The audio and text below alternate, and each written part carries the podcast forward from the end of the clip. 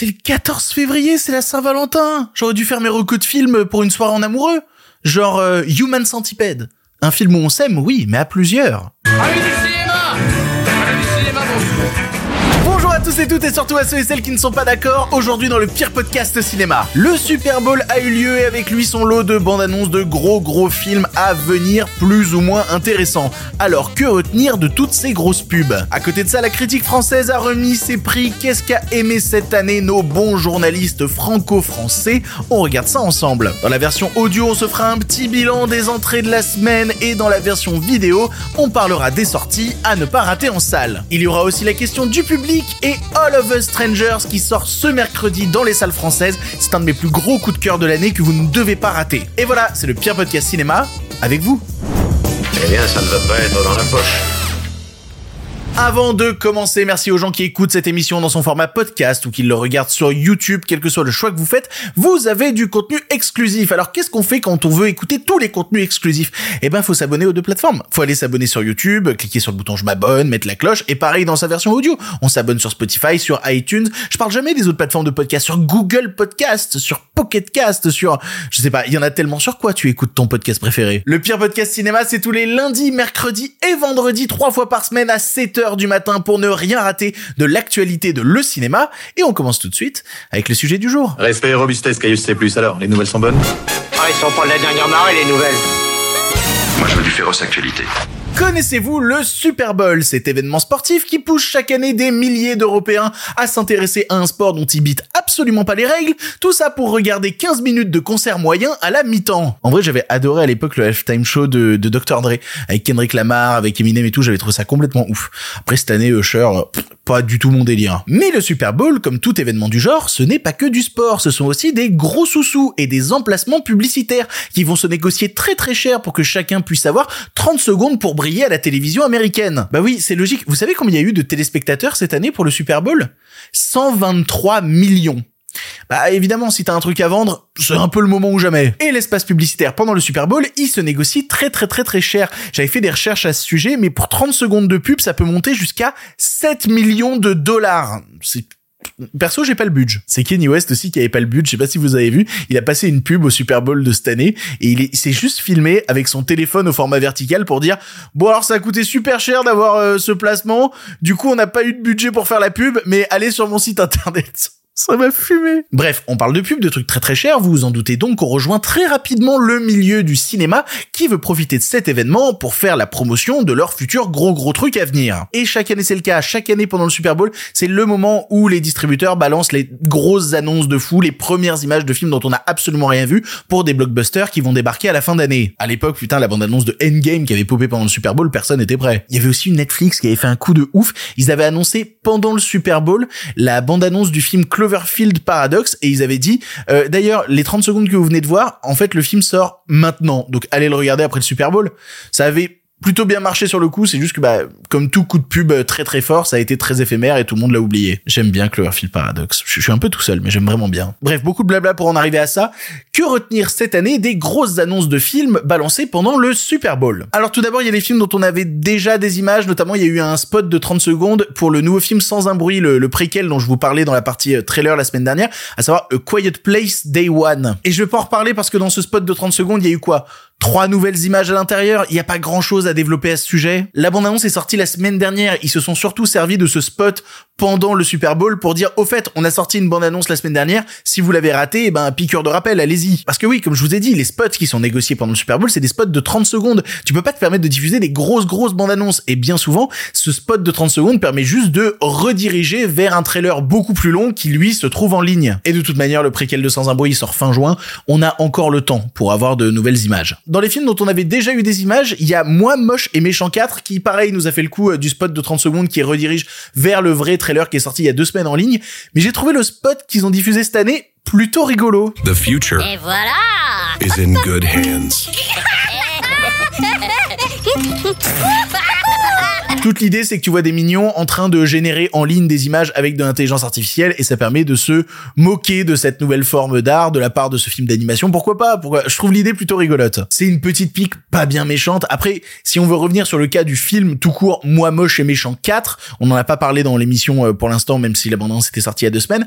C'est un peu parce que j'en ai pas grand chose à foutre. Vraiment, Moi moche et méchant, c'est une saga. Peut-être que j'étais déjà trop vieux, hein, mais j'ai vu le 1, j'ai peut-être vu le 2, mais le 3, non. Alors absolument pas. Et puis même les films euh, exclusifs aux mignons, non.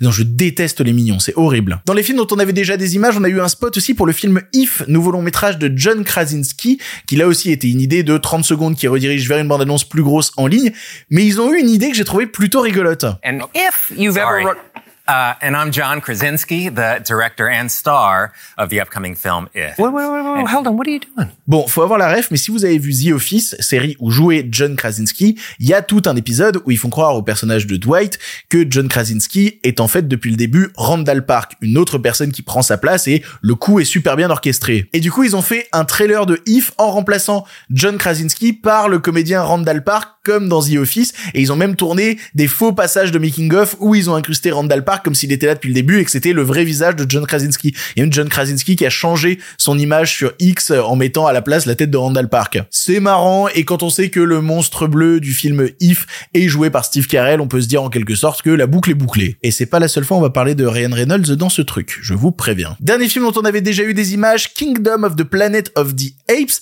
sauf que là on a eu une vraie nouvelle bande-annonce qui nous permet d'en savoir un peu plus sur le scénario de ce nouveau film Planète des singes.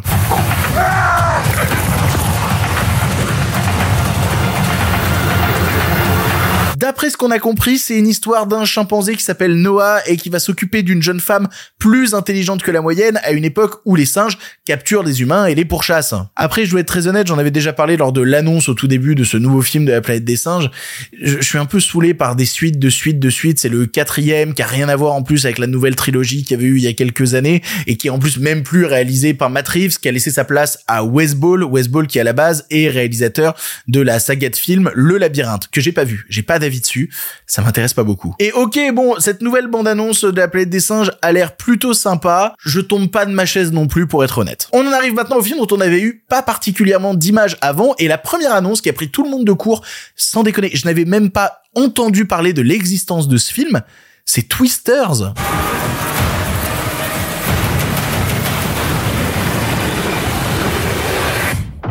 Rien à voir avec le jeu où faut mettre sa main euh, sur des couleurs. Ce serait marrant d'un autre côté. Moi, je veux bien faire un Twister avec Glenn Powell. Donc, Twister, c'est la suite spirituelle slash reboot du film de 96 Twister, qui était sorti avec Bill Paxton, avec Ellen Hunt, et qui a raconté l'histoire de météorologues qui s'intéressaient aux tornades, et puis, soudainement, débarquait une énorme tornade bien plus grosse que les autres. Il y avait Philip Seymour Hoffman aussi dans Twister à l'époque. Ouais, tout le monde a tendance à l'oublier. Ici, donc, je parle de suite spirituelle slash reboot parce que, bah, en vrai, il y a aucun comédien en commun avec le premier Twister. Il y a aucun lien avec le film original. Le seul lien, c'est c'est qu'il y a des tornades. C'est déjà le plus important. Et on a au casting Daisy Edgar Jones, Glenn Powell ou encore Anthony Ramos. Et c'est réalisé par Lee Isaac Chung. Je sais pas si vous connaissez ce réal, qui à la base était réalisateur du film Minari. C'est son second film. Euh, ok, d'accord. C'est juste que je comprendrai jamais ce système américain où on va chercher des petits réals de films indépendants et soudainement on les met sur des grosses machines comme ce film catastrophe avec des tornades. Je comprends pas comment c'est fait la connexion. Mais pourquoi pas? Pourquoi pas From Minari tout grosse tornade? Ok. Et sinon, bah si on parle clairement du trailer, oui, bon, ça a l'air sympathique. J'aime bien les films catastrophes, j'aime bien les grosses tornades, j'aime bien la bouille euh, de Glenn Powell. Il y a moyen que je passe un moment plutôt sympathique devant ce Twisters nouvelle génération. Et d'ailleurs, le scénario est écrit par le scénariste de The Revenant. Voilà, j'avais oublié ce petit détail. Laissons une chance au film. Non, une des bandes annonces qui m'a le plus enthousiasmé pendant ce Super Bowl, c'est évidemment la bande annonce de Wicked. You're great. Mon cœur de fan de Broadway est trop heureux à cette annonce. Vraiment beaucoup trop content. Parce que Wicked, c'est l'adaptation en film de la comédie musicale du même nom Wicked, qui se déroule dans le monde du magicien d'Oz et qui va suivre la méchante sorcière de l'Ouest et la bonne sorcière du Sud à l'époque où elles étaient copines et où tout va pas très bien se passer. Les gentils ne seraient-ils pas un peu les méchants et inversement, vous voyez toute l'idée. La comédie musicale originale est super sympa, si vous avez moyen de vous trouver des morceaux en ligne, allez-y, il y a un morceau qui est beaucoup plus connu que les autres qui s'appelle Defying Gravity, normalement vous le connaissez qui était chantée à l'époque en plus par Indina Menzel, qui a aujourd'hui une carrière immense, c'est la Reine des Neiges. Voilà. Et là, pour le coup, gros gros casting, la méchante sorcière est interprétée par Cynthia Erivo et la gentille par Ariana Grande, parce que pourquoi pas? Après Ariana Grande, je me rappelle qu'elle avait joué dans Don't Look Up, elle était marrante dedans. Ok, pourquoi pas? Et on a aussi autour d'eux des comédiens et comédiennes comme Michelle Yeo, comme Jeff Goldblum qui joue le magicien d'Oz, ou encore Jonathan Bailey. Vraiment, j'ai très envie de voir ça. Je suis pas certain que ça parlera à tout le monde, notamment le public européen. Je suis pas sûr vraiment que le film ait un gros succès en Europe. De toute manière, c'est toujours un peu le cas avec les films réalisés par bah, celui qui fait Wicked, John Chu, euh, qui avait notamment avec son précédent film fait un gros gros four en France. C'était Indie Heights, lui aussi adapté d'une comédie musicale de Broadway. On croise les doigts pour Wicked, mais je suis même pas sûr. Il y a Anthony Ramos dans les deux. Peut-être que c'est lui qui porte pas de chance. Et la dernière bande-annonce, la plus attendue, celle dont tout le monde a parlé sur les réseaux, qui a même battu le record d'une des bandes-annonces les plus vues de tous les temps en 24 heures, Deadpool et Wolverine. No, I'm actually okay. Thank you very much. Bon, on va commencer par là déjà, j'aime pas les films Deadpool. Comme ça, c'est clair entre vous et moi. J'aime pas les deux premiers films Deadpool. En fait, j'ai beaucoup de mal avec le genre même du Ryan Reynolds movie. Vous savez, ces films qui reposent juste sur le fait que Ryan Reynolds fait des blagues méta et des clins d'œil à la caméra. Il fait ça tellement souvent en ce moment. Il a fait ça pour Netflix, il a fait ça dans Free Guy. Depuis Deadpool, en fait, sa carrière a pris cette branche-là et, et ça me saoule. Et en plus, là, le nouveau Deadpool, ça a changé de réalisateur. Maintenant, c'est Sean Levy qui réalise le film et il a fait récemment que des Ryan Reynolds movie. C'est lui qui avait réalisé Free Guy, c'est lui qui avait réalisé Adam à travers le temps sur euh, Netflix. Il fait que ça, donc euh, bah ça va être encore la foire à la saucisse. Donc très honnêtement, avant même de voir la première image du trailer, j'avais envie de le détester. Et puis j'ai vu le trailer de Deadpool 3. Et euh, je suis un peu intrigué en fait. Parce que Deadpool va s'inscrire dans le MCU, le MCU qui est actuellement à la dérive, que ce soit dans ses succès publics comme critiques, les gens en ont absolument plein le cul du MCU. Et Deadpool va se retrouver à côtoyer à la fois la TVA qui vient de la série Loki, mais aussi les X-Men de l'époque X-Men de Brian Singer à la Fox. Et pour moi, cette idée-là, ça passe ou ça casse. Soit ça réussit à renouveler le bordel dans un truc parfaitement désorganisé, mais pourquoi pas un peu foutraque, un peu rigolo, et soudainement bah ça crée un élan de fraîcheur au milieu du bazar. Soit c'est horriblement indigeste, sans aucun scénario, juste prétexte à faire n'importe quoi avec des personnages qu'on avait laissés au placard.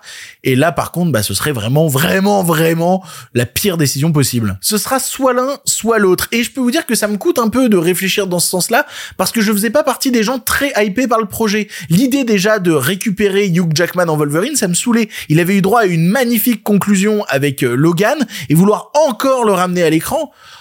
Non, arrêtez en fait, juste laissez-le mourir. Mais voilà, le trailer m'a presque convaincu, donc euh, donc je demande à voir.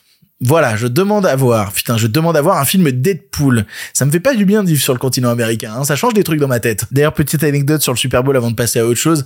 Mais euh, pour les fans de Bob l'éponge, je sais, je parle à un public très très cible. Je m'en rends compte. Pour les fans de Bob l'éponge, ils ont fait une reprise du morceau Sweet Victory parce que le Super Bowl a été diffusé sur Nickelodeon, commenté par la voix de Bob l'éponge, et donc l'ouverture a été faite sur le morceau Sweet Victory qui vient d'un épisode de la saison 2. Le morceau est culte, la scène était culte dans mon enfance, et voir Sweet Victory au Super Bowl, ça m'a fait quelque chose.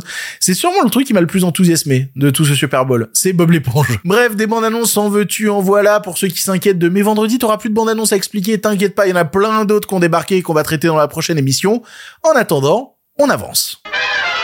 C'est la période des cérémonies et on va parler d'une cérémonie que j'aime pas mal puisqu'on va parler des prix SFCC de la critique. Bon, les prix SFCC, ça veut dire les prix du syndicat français de la critique de cinéma et des films de la télévision. C'est très long, je suis d'accord, mais ça veut bien dire ce que ça veut dire. Ce sont les prix remis par la critique française aux films sortis l'année dernière et pas que. Et si je dis et pas que, c'est parce qu'il n'y a pas que des films qui sont récompensés. Il y a aussi notamment des éditions physiques, il y a aussi des livres, il y a aussi la jeune critique. C'est une cérémonie de récompense assez complète. Et là où je me plains très souvent quand je parle des cérémonies américaines de jurys qui sont assez opaques, eh ben sachez que le jury des différentes sections change chaque année. Alors, il y a toujours Philippe Rouillet dans un coin parce que c'est le boss, hein, il va pas partir, c'est normal, il est là avec les meubles. Mais ça essaye de se renouveler, de proposer de nouvelles personnes, de nouvelles visions chaque année. Et si ça vous intéresse, bah dans la partie source, je vous ai mis un lien qui redirige vers les différents jurys. Et du coup, la question qui se pose, c'est qu'est-ce que c'est Les choses que la critique française a aimées cette année? On va commencer par le bas de la liste, tiens. Ça va faire monter le suspense. Ouh, quel suspense. Déjà, on va parler de plateforme, parce que oui, ce prix a été créé cette année. Ils ont décidé de créer deux nouvelles catégories, à savoir meilleur film de plateforme et meilleure série de plateforme. Histoire de montrer quand même que la création qui se fait sur les plateformes a toute sa place auprès d'une certaine partie de la critique française. Je trouve ça plutôt sympa. Le meilleur film de plateforme a été attribué à The Killer de David Fincher. Pas très étonnant. Quand je réfléchis aux films sortis sur des plateformes cette année, j'ai un peu du mal à voir ce qui pourrait dépasser The Killer de Fincher. Pas grand chose. Et surtout sur Netflix, pas grand chose. Et la meilleure série de plateforme, comme je vous dis, j'ai pas vu la série, mais vous me direz si c'est bien. Euh, ils ont récompensé Un meurtre au bout du monde qui est sorti sur Disney Plus avec euh, Emma Corrin et Clive C'est une détective euh, en Islande avec une dizaine de personnes. Je n'ai aucune idée de ce que c'est, mais visiblement la critique française a adoré. Est-ce que c'était bien vous me direz. Ensuite, il y a eu les récompenses au niveau des livres, notamment le meilleur livre français, ça a été euh, les entretiens euh, avec la cinéaste Catherine Breillat dans un bouquin qui s'appelle Je ne crois qu'en moi, où la cinéaste de 75 ans ben, parle de tout son rapport à la création. Le meilleur bouquin étranger a été remis à Laisse le flingue, prend les canolis de Mark Seals, qui revient sur toute la saga du parrain, sur sa création, avec des témoignages, avec des anecdotes et tout. Si vous êtes fan du parrain, je pense que c'est le bouquin idéal. Et il y a eu un bouquin supplémentaire qui a été récompensé, c'est le livre qui m'intéresse le plus que je veux trop acheter, mais en import jusqu'au Québec, qui coûte une couille, vraiment, ça me saoule, mais je veux trop le lire. C'est Hollywood, le cinéma coréen de Bastien Merson, qui ne revient pas que sur le cinéma coréen post-2000, mais qui parle justement de comment tout le cinéma coréen s'est développé depuis la création du cinéma. J'ai tellement hâte de lire ce truc-là. Vraiment, je vous casse tellement les couilles au niveau du cinéma coréen, mais j'ai commencé à feuilleter des pages sur internet, je me suis dit, putain, mais ça a l'air passionnant. Ensuite, ils ont récompensé des éditions physiques, comme je vous disais, des DVD et des Blu-ray. Il y a trois catégories, il y a meilleur coffret, meilleur DVD et meilleur DVD Blu-ray de films de patrimoine. Meilleur coffret, ça a été remis au coffret qui a été fait par Potemkin, qui s'appelle Je ne suis pas une apparition, je suis une femme, consacré à l'actrice et réalisatrice Delphine Seyrig, qui a été une comédienne très présente au cours des années 70 et qui a été surtout très repérée pour un film dont on a beaucoup reparlé récemment, le film de Chantal Ackerman, qui s'appelle, je suis obligé de le lire parce que j'arrive jamais à le lire en entier, Jeanne Dielman, 23 quai du commerce, 1080 Bruxelles. Voilà, un coffret lui est donc consacré. Le meilleur DVD Blu-ray a été remis à Anatomie d'une chute, et là ça me pose une question, c'est quand ils remettent un prix de meilleur DVD Blu-ray, est-ce que ça se concentre juste sur la, la qualité technique, par exemple, de l'encodage du film, ou est-ce que est pris en compte la qualité des bonus associés au film? Parce que du coup, je me suis renseigné sur tous les bonus qui étaient à l'intérieur du coffret d'anatomie d'une chute, il y a pas mal d'entretiens, notamment il y a un truc de 32 minutes sur l'écriture du film avec les deux scénaristes Justine Trier et Arthur Harari. Et sinon, il y a des vidéos de répétition, des vidéos de casting, c'est vraiment des choses qu'on voit rarement sur un DVD Blu-ray. Il y a une analyse du film par un avocat. En vrai, ils se sont donnés. Il y a même un reportage sur le chien Snoop. Et j'en cale une pour Snoop tout de suite. Vous avez vu qu'il est aux États-Unis en ce moment, le chien d'anatomie d'une chute. Ouais, il fait le tour des popotes pour pour les Oscars. Et du coup, t'as plein de comédiens et de comédiennes et de gens d'Hollywood qui se prennent en photo avec le chien d'anatomie d'une chute en disant je l'aime trop. Je suis trop content. Je suis trop content de voir ce chien se balader partout aux Oscars. Et enfin, pour terminer sur le format physique, meilleur DVD Blu-ray de patrimoine a été remis à The Host, sorti par Joker's Film.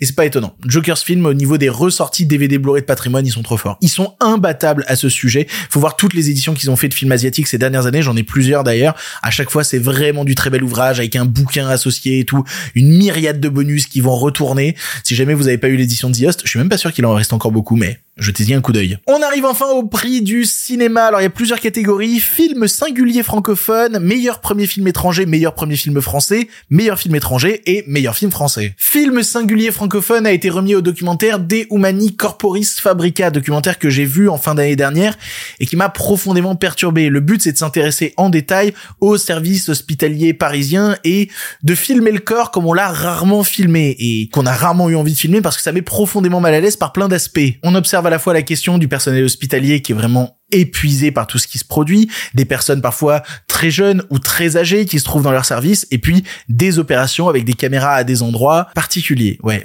l'opération de l'œil, c'est quelque chose. Hein. Ça fait partie des, films d'horreur, enfin des visions horrifiques. J'allais dire films d'horreur, mais il y a un peu de ça, des visions horrifiques les plus dingues que j'ai eu au cinéma. Meilleur premier film étranger, j'aurais pas grand chose à dire de plus parce que je l'ai pas vu, mais ils l'ont remis à Chili 1976. Et meilleur premier film français, c'est reparti au film Le Ravissement d'Iris Keltenbach avec Avzia Herzi. Et on en arrive aux deux catégories principales. Meilleur film étranger est reparti à The Fablesman de Steven Spielberg, un film qui a été assez mal aimé par plein de gens alors que, bah, évidemment, c'est un des plus personnels de Spielberg qui s'était déjà beaucoup raconté à travers ses films mais qui là le fait assez frontalement et j'aime vraiment pas mal The Fablesman. Je l'avais trouvé très très beau l'année de sa sortie. Et meilleur film français, Honnêtement, ça fait pas trop de surprise. Je suis pas tombé de ma chaise quand j'ai dit quoi Ils ont remis meilleur film français à Anatomie d'une chute? Oui, parce que c'est c'est Anatomie d'une chute qui a récupéré le prix.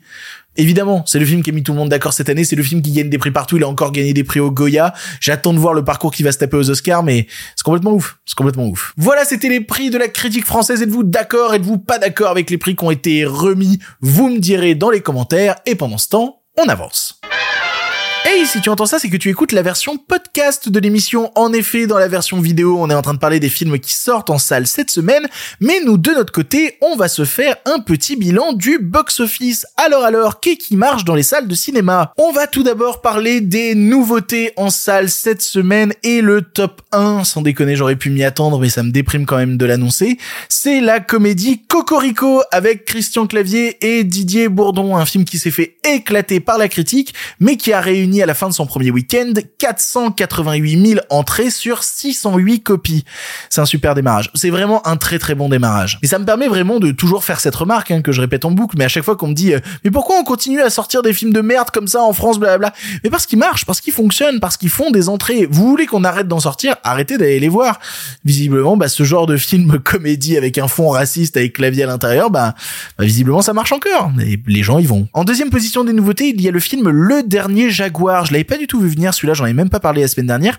C'est un film de Gilles Demestre qui a été un peu spécialisé dans le film. euh, Bah, il y a des animaux et des enfants, notamment lui qui avait fait le film Le Loup et le Lion ou euh, Mia et le Lion Blanc. Par contre, je dis qu'il est à la deuxième position. C'est une deuxième position à relativiser parce qu'il fait 181 000 entrées sur 617 copies. C'est-à-dire que comparé à Cocorico, il a un poil plus de copies, mais il fait trois fois moins d'entrées. Autant vous dire que les salles de Cocorico doivent être super blindées. Et en troisième position des nouveautés, il y a Dali, le nouveau film de Quentin Dupieux qui fait 173 000 entrées sur 335 copies. Très bonne nouvelle pour Quentin Dupieux, c'est le meilleur démarrage de sa carrière. Vraiment, c'est le meilleur premier week-end de la carrière de Quentin Dupieux. Il est devant Yannick, il est devant Fumer fait tousser, tous ces autres films. Pour vous dire, Yannick était à 101 000 entrées à la fin de son premier week-end, là 173 000. Bah oui, non, le, le bon est gigantesque. D'habitude, sur les 173 000, t'enlevais 100 000 et t'avais le score notamment de la fin de premier week-end de, de, de Fumer fait tousser ou de Mandibule, tu vois. Non, là c'est un très très beau démarrage pour le film et ça prouve que Dupieux est en train de toucher un nouveau public beaucoup plus grand qui est séduit par son cinéma, ce qui me fait forcément énormément plaisir. Sinon, il y a d'autres films pour lesquels c'est pas simple. Hein. La Bête, le nouveau film de Bertrand Bonello, a fait 32 000 entrées sur 140 copies, c'est pas énorme. Et sinon, Green Border, le film de Agnieszka Holland, a fait 14 000 entrées sur 100 copies.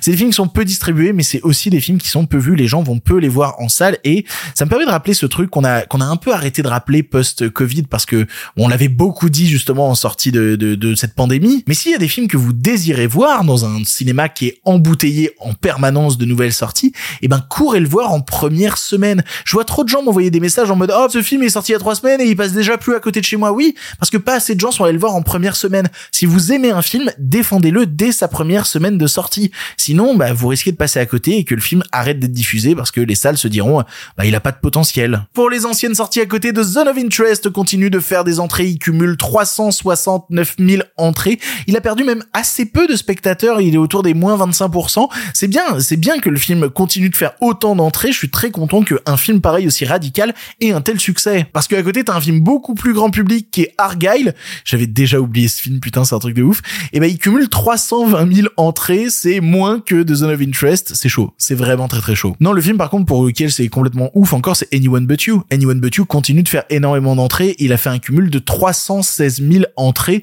ce qui est absolument énorme. Et du coup, qui m'a donné envie de le rattraper. Donc, j'ai vu Anyone But You. Ouais, bon, c'est une comédie romantique euh, sympathique. Le générique est le truc le plus rigolo du film. À part ça, euh, ouais, ça révolutionne pas le truc, mais avec un tel nombre d'entrées, il a le potentiel de devenir un peu culte auprès de certaines personnes. À noter aussi en France cette semaine, la reprise de deux longs métrages. Dune est ressortie en salle avant l'arrivée prochaine de Dune 2 et a permis de faire 60 000 entrées en plus. Et idem, dans cette période de cérémonie, il y a une reprise d'Anatomie d'une chute qui a fait 44 000 entrées de plus en salle. Bravo aux deux. Du côté des États-Unis, le top 1, c'est Argyle. Oui, alors ça peut étonner, mais il a une grosse promo sur le continent américain, Argyle, et du coup, bah, il continue de faire des entrées. Le truc, c'est que si on fait un cumul du territoire américain, on arrive à 28 millions de dollars pour un total monde de 59 millions de dollars.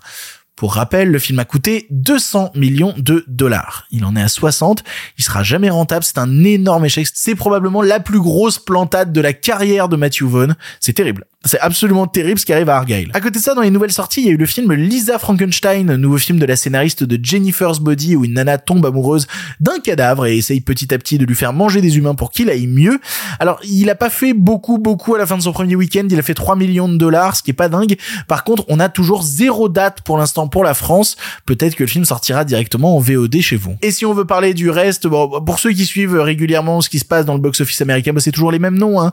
Beekeeper, Wonka, Anyone But Encore une fois, 170 millions de dollars au box-office monde, Anyone But You, ça n'a aucun sens. Non, mais quand je vous dis qu'il a le potentiel de devenir un film culte, hein, c'est très très vrai. Personnellement, je regarde déjà vers le futur, j'ai hâte de voir le bilan de la semaine prochaine parce qu'on va avoir des films comme Madame Web et Madame Web, mon dieu, qu'est-ce qui, je, je pense que ça va se planter. Je pense que ça va être terrible le score de Madame Web. Je ne vois pas comment Sony va réussir à s'en remettre, mais bon, on va regarder ça de loin et on s'en parlera mercredi prochain.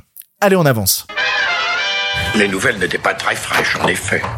Il est l'heure de la question du public. Vous le savez, à chaque émission, je poste une story sur Instagram. Suivez-moi sur Instagram où je vous dis, eh, vous avez des questions sur l'actualité, blablabla. Et vous avez moyen de passer dans l'émission si jamais je trouve que, oh, tiens, j'ai un truc à dire sur cette question et que je la garde. Suivez-moi sur Instagram. Comme ça, vous participerez à l'émission. C'est plus simple. Voilà. Le lien est en description.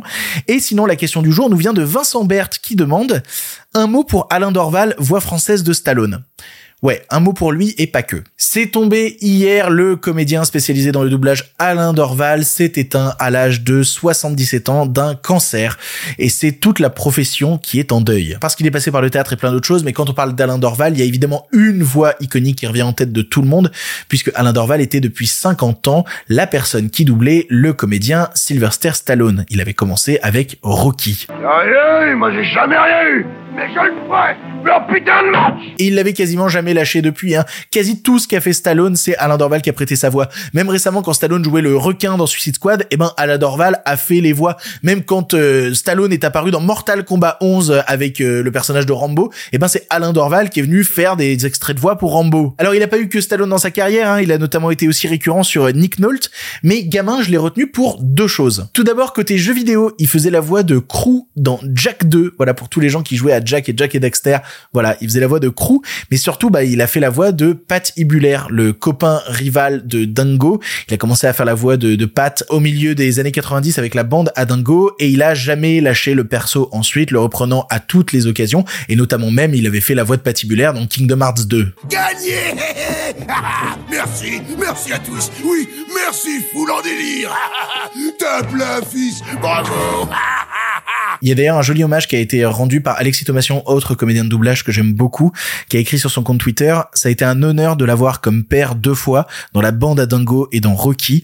Quel kiff c'était de te donner la réplique. Merci Alain. Je trouve ça très joli et ça me touche un petit peu, sachant que Dingo et Max, c'est un film que j'ai beaucoup regardé gamin et donc le rapport Alexis Thomasian Alain Dorval, ben c'est un truc que je connais plutôt. Mais c'est pas la seule personnalité du doublage à nous avoir quitté hier. Non, ça a été un peu l'hécatombe hier puisque nous a quitté le même jour la comédienne Danielle Hazan qui s'est éteinte à l'âge de 75 ans. Alors Danielle Hazan, elle, elle avait beaucoup bossé dans le monde du doublage d'animation, mais vous l'avez sûrement connue pour quelques rôles dans des films live action et notamment un dont vous connaissez la voix puisque c'est elle qui faisait la voix de Petunia Dursley, la mère Dursley dans la saga Harry Potter. Voilà ce que nous allons faire. Quand nous sortirons, nous t'achèterons deux autres cadeaux. Du côté dessin animé, vraiment, j'ai voulu lister des trucs, mais il y a trop de trucs dans la carrière de Daniel Hazan. C'était la maîtresse et la maman dans Titeuf. C'était Kokoro dans One Piece. Et elle a aussi beaucoup participé à des animés des années 80. Genre, euh, elle était dans Rémi sans famille, dans Gigi, dans Jeanne et Serge. Et comble de la situation, elle avait donné la réplique à Alain Dorval il y a quelques années dans le film Les Trois Mousquetaires, film d'animation Disney sorti en 2004, où Alain Dorval jouait Pat Ibulaire et où elle jouait Clarabelle Cow. Lieutenant Clarabelle À vos ordres, mon capitaine Vous avez beuglé Balancez tout de suite ces clowns dans la France Oh, quelle joie Ça fait toujours bizarre quand des voix associées à l'enfance disparaissent. Ça m'avait fait un peu le même effet quand d'autres monstres sacrés du doublage étaient éteints. Il y avait euh, Patrick Poivet qui était mort il y a quelques années. Il y avait Jacques Franz aussi. Ça me fait toujours quelque chose. Ça, ça brise toujours un petit peu une part de mon cœur. J'ai beaucoup de respect pour le doublage français, donc merci à tous ces artistes qui l'ont fait vivre et exister pendant tant d'années. Merci beaucoup à eux et elles. Pour le cinéma, monsieur Leblanc, pour le grand écran Pas pour la petite lucarne Allez, un film pour finir et on remballe. Vous le savez, à chaque fin d'émission, je termine en vous parlant d'un long métrage que j'ai apprécié ou non. Et le vendredi, la prochaine émission, bah c'est vous qui passez dans l'émission. Oui, oui, toi, derrière ton écran, derrière tes écouteurs, tu peux passer dans l'émission. Il te suffit d'envoyer un audio d'environ 3 minutes à l'adresse mail lepirepodcastciné.gmail.com. Si t'as pas eu le temps de noter, le lien est en description. Et tu parles d'un film récent ou non, tu parles d'un film qui te tient à cœur. Et moi, à la fin de la semaine, j'écoute tous les audios que j'ai reçus et je me dis, oh putain, celui-là, c'est celui que je trouve le plus intéressant, le plus pertinent, celui avec le meilleur micro. Et parfois c'est ça, parfois c'est ça. Parfois j'ai récupéré des audios avec des micros complètement pourris, mais juste l'audio était trop bien, j'avais quand même envie de le mettre. Et je passais une heure et demie à traiter le son derrière et tout. J'ai déjà fait ça, oui, pour certains audios, c'est vrai. Bref, n'hésitez pas à envoyer des audios, vous pourrez passer dans l'émission et j'ai hâte de pouvoir vous écouter. Et moi de mon côté, je vais vous parler d'une sortie en salle cette semaine en France qui est sortie au Québec il y a quelques semaines. J'ai déjà eu l'occasion de le voir à deux reprises et oh là là, c'est quelque chose. hein. C'est vraiment quelque chose. Il faut que vous alliez voir en salle All of Us Strangers. Just before I was 12. I'm trying to write about them at the moment. How's it going? Strangely. alerte coup de cœur, allez voir ce film. Vraiment, si jamais vous vous dites oh putain j'avais envie de le voir, arrêtez de m'écouter maintenant et juste allez voir le film. Allez le découvrir sans rien en connaître, comme moi j'ai eu la chance de le découvrir sans avoir trop vu de bande-annonce ou quoi, et je me suis pris justement plein de surprises les unes après les autres sans trop comprendre ce que je regardais. Vraiment foncez le voir sans rien en savoir, et pour les autres qui veulent en savoir un peu plus, bah restez pour m'écouter, mais je vous encourage à aller le voir. Il est assez peu distribué en salle, il est que dans 120 salles euh, pour cette sortie mercredi. Comme je vous disais, il y a beaucoup beaucoup de films qui sortent. C'est un peu le moment ou jamais de se jeter dessus. Alors, All of Us Strangers, ça a comme comédien principal Andrew Scott, que vous connaissez peut-être parce qu'il jouait le prêtre beaucoup trop sexy dans la série Fleabag, mais aussi euh, Moriarty dans la série Sherlock. Ici, il joue un auteur scénariste qui tente d'écrire sur ses parents qui sont décédés alors qu'il était enfant. Il tente de construire ça, mais sa vie est d'une monotonie crasse. Vraiment, il n'arrive pas à s'ouvrir aux autres, à communiquer, et notamment, bah, il commence à peine doucement à lier une relation euh, amoureuse sensuelle avec son voisin de palier qui est joué par euh, Paul Mescal. Mais à part ça il se passe pas grand chose dans sa vie. Et donc il décide de se replonger dans ses souvenirs passés et de retourner à la maison dans laquelle il a grandi avec ses parents à l'époque dans la banlieue anglaise. Et du coup quand il se pointe devant la maison il tombe sur ses parents qui ont le même visage qu'il y a 30 ans quand ils sont décédés. Et ses parents lui disent euh, rentre viens on va discuter on va rattraper le temps perdu on va essayer de, de, de, reconnecter euh, les bouts manquants et de parler ensemble du passé et de tout ce qu'on a raté. Ce film est à mes yeux un véritable numéro d'équilibriste. C'est continuellement sur le fil. Ça a toutes les chances de se casser la gueule et pourtant, ça fonctionne tout le temps. Ça réussit tout le temps à te rattraper par l'émotion pure que dégage le film. C'est un miracle que ça fonctionne parce que tout le film, ça traite quand même de euh, la quête de sensations perdues, la quête d'odeur du passé, de tout ce genre de choses qu'il est difficile de transmettre à travers l'écran. Et pourtant, ça marche. Pourtant, quand je regarde le film, je vois cette mélancolie, je vois cette nostalgie, je vois ces odeurs du passé. C'est évidemment blindé de métaphores visuelles qui lui permettent d'explorer ça, mais ça tend quand même assez dans le film de fantômes purs et le film de fantômes où évidemment il y a une part de nous qui a un peu peur de ces fantômes là mais qui essaye de dialoguer pour une fois avec eux. Et pour le personnage principal il y a quand même tout un truc de, retour à l'enfance de recommencer à un moment où son enfance s'est arrêtée parce que ses parents n'ont pas changé mais lui a grandi.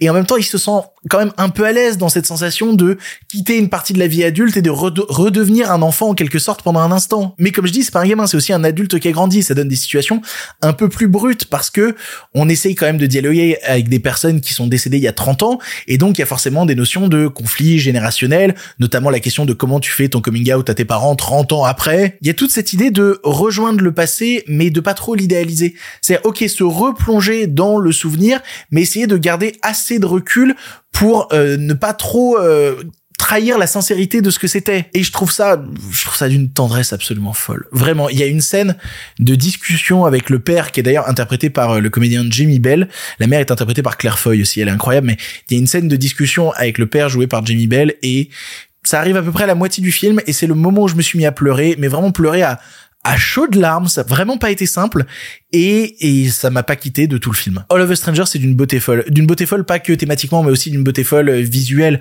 parce que justement ça joue euh, dans son travail de l'image sur les flares, sur des teintes, sur des teintes un peu violettes de début de journée, de fin de journée, on sait jamais trop de ce moment justement où la journée se termine, la nuit arrive et dans quel sentiment tu tu es quand tu vois le soleil se coucher. Le film aussi arrive à dégager pas mal ça et ça va distiller tout le long c'est cette petite poésie nostalgique euh, absolument merveilleuse. Si vous êtes sensible à ce genre de choses-là, si vous êtes sensible à une forme de mélancolie et tout, je pense que le film peut pas mal vous parler. À la limite, j'ai un problème avec la fin fin du film parce que euh, je la trouve un peu grossière. Je la trouve un peu attendue. C'est-à-dire quand elle est arrivée, j'ai pas pu empêcher de me dire on était peut-être pas obligé d'aller jusque là. Est-ce que c'était vraiment nécessaire? Mais au final, est-ce que le chemin n'est pas plus important que l'arrivée?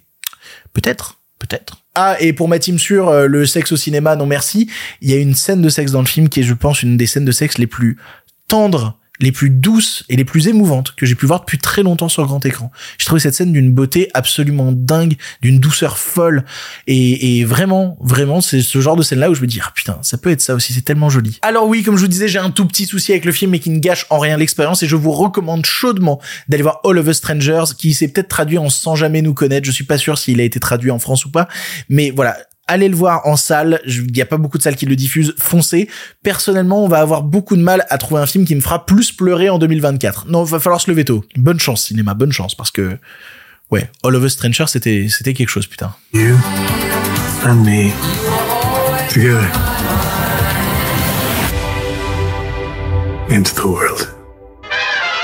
C'est ainsi que se termine cette émission du pire podcast cinéma. Merci de l'avoir suivi jusque-là. J'espère que vous allez bien chez vous, là où vous êtes, là où vous écoutez cette émission, là où vous la regardez. J'espère que tout va bien pour vous, vos amis, votre famille, vos animaux de compagnie. J'espère que ça va. Moi, de mon côté, c'est une semaine avec beaucoup de travail parce que je prépare en parallèle un autre gros truc qui est censé sortir semaine prochaine, mais va probablement pas sortir semaine prochaine parce que ça demande beaucoup trop de travail. À la base, je voulais faire une petite vidéo d'une heure et puis je suis en train de faire une vidéo de 3h30. Du coup, bah, c'est un peu trop. J'aurai l'occasion de vous en reparler, vous inquiétez pas.